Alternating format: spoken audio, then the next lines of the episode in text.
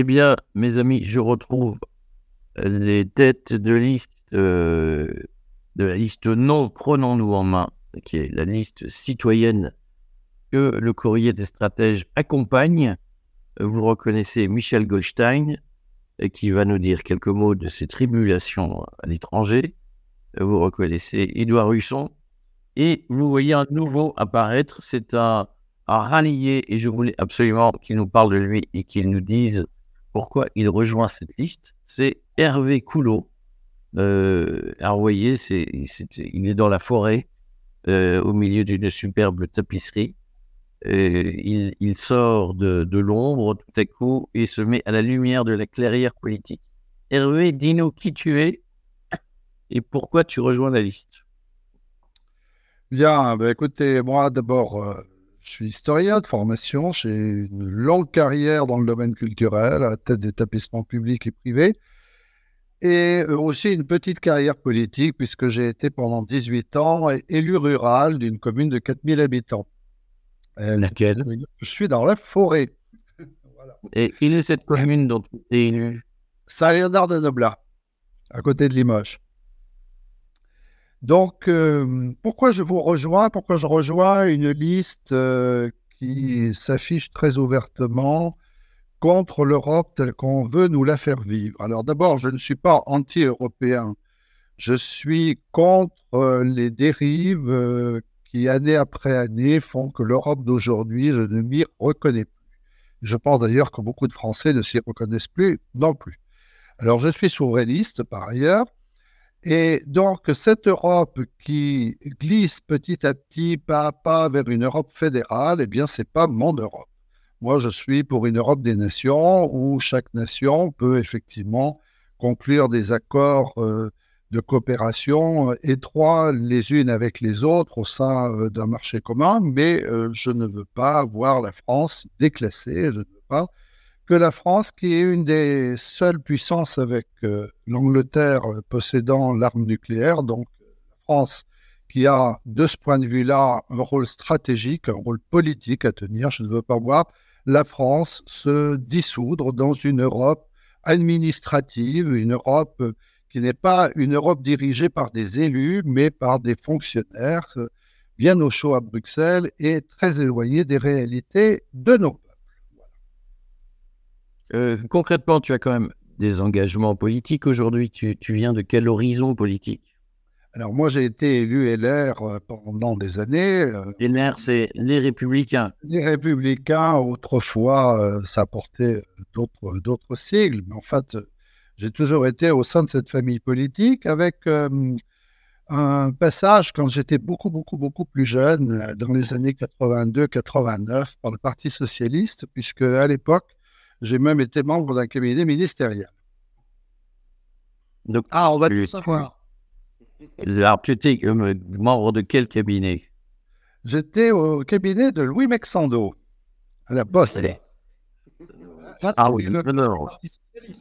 Mais j'y étais en tant qu'historien et spécialiste des sciences sociales, puisque Louis Mexando, qui était lui-même un historien, un homme de- très cultivé, avait souhaité euh, que son ministère, euh, qui allait euh, disparaître, puisqu'on préparait déjà à cette époque-là la privatisation des deux opérateurs postes et télécommunications, il avait souhaité qu'il y ait des hum, études sur l'histoire du corps social pour comprendre comment ce ministère s'était constitué en 1886, comme sous-secrétariat d'État aux finances d'abord, comment il s'était émancipé, comment il était devenu un grand ministère avec euh, deux corps sociaux, celui des télécoms et celui des postiers, euh, très solides et très soudés, très syndicalisés aussi.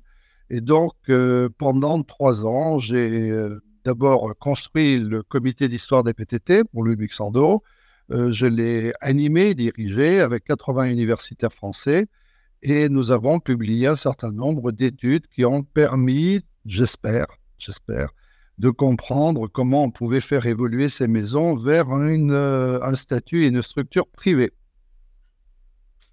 Bon.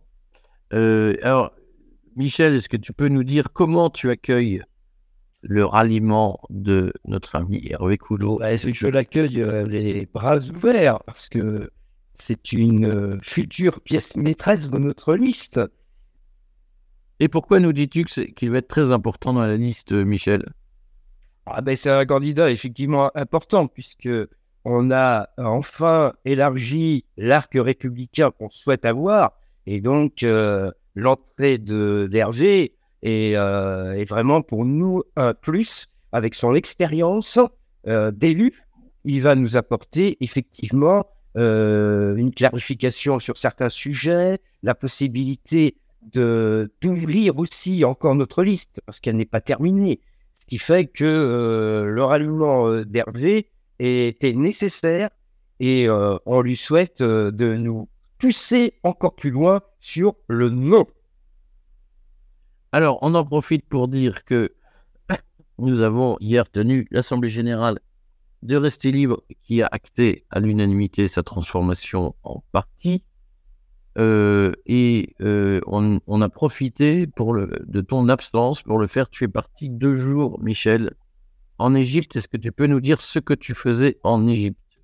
Alors, je vous cache pas que c'est le cœur serré et puis euh, encore dans une certaine angoisse. Je suis rentré hier très tard du, Caire. Effectivement, euh, je suis en train de tenter avec euh, des personnes sur place euh, égyptiennes de faire sortir une jeune architecte euh, palestinienne et ses parents de Rafah.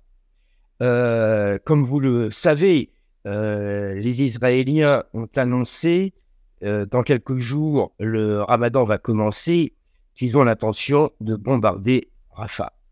Ce qui fait qu'il y a des milliers de Palestiniens qui se sont précipités pour pouvoir passer légalement la frontière. Mais la vie à Gaza, malheureusement, a un prix. C'est 5000 dollars par personne. Ce qui fait que euh, c'est très très compliqué de pouvoir réunir euh, cette somme et beaucoup se retrouvent dans l'impossibilité de pouvoir passer cette frontière. Donc, euh, avec tous les contacts que j'ai en, en Égypte, et surtout des contacts qui sont euh, de journalistes, de presse assez puissante, on, est en train d'essayer de faire sortir cette jeune fille, une jeune fille que j'ai connue dans le, euh, en Tunisie, qui faisait ses études d'architecture, qui a eu plusieurs prix et qui est partie en vacances rejoindre ses, euh, ses, parents juste avant le 7, le 7 octobre. Et bien sûr, elle s'est retrou- retrouvée bloquée là-bas. Donc, cette situation est intenable. Je sais que moi, je la très mal. Euh, c'est incroyable de voir que la communauté internationale, l'Europe, n'en parlons pas, reste dans un silence assourdissant. On est en train de vivre, et je n'ai pas peur des mots, on est en train de vivre un génocide. Et ce qui est en train de se préparer à Rafah est insoutenable. Donc il faut, et je le dis avec mon, mes tripes, avec mon cœur, il faut vraiment que l'on puisse agir. Alors, je sais, j'agis moi à ma petite échelle, euh, mais je ne peux pas rester dans l'inaction. Il faut vraiment qu'on puisse faire comprendre au monde ce qui se passe à Gaza. Et mes craintes, c'est que pour l'instant, les Israéliens sont déterminés à attaquer Rafah.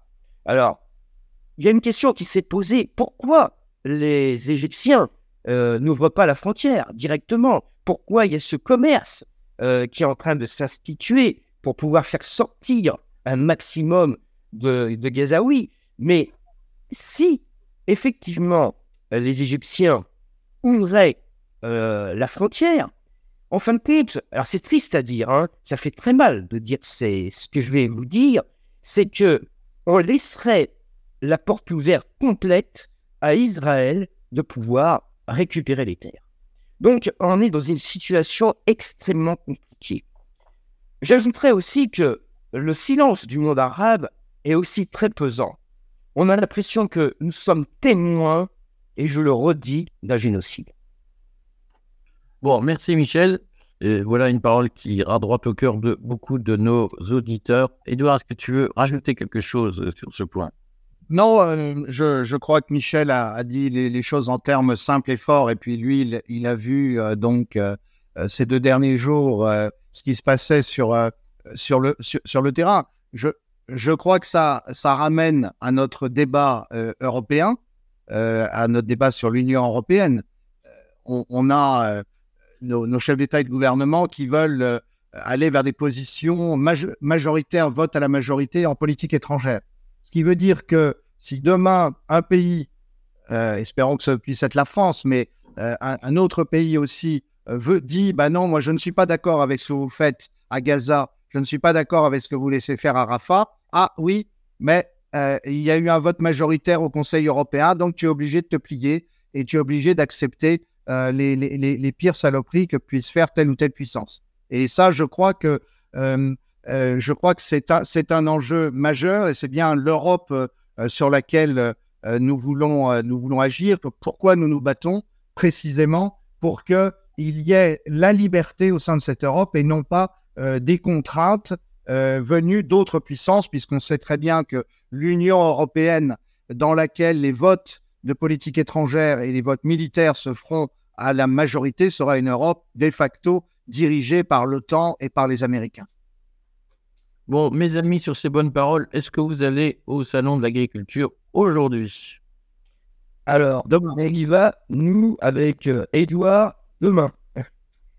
On va effectivement arpenter, comme euh, l'ont fait tous les hommes politiques jusqu'à présent, euh, ben on va aller voir ce qui se passe. Alors, je pense que on ira dans un sereinement, dans le calme, par rapport à ces derniers jours. Hein. Eric, euh, tu l'as vécu, toi, le, salon avec euh, l'arrivée euh, d'Emmanuel Macron qui était quand même très attendu. Bon, eh bien écoutez, on se retrouve la semaine prochaine et puis bienvenue à Hervé et bon courage à tous et si vous avez envie de rejoindre cette liste, écrivez-nous bien entendu et le, site, alors, il y a un canal Telegram qui est le canal euh, Prenons-nous en main, mais vous pouvez nous rejoindre sur le canal Restez libre sur Telegram. N'hésitez pas à nous contacter sur le site de Restez libre. À bientôt, mes amis.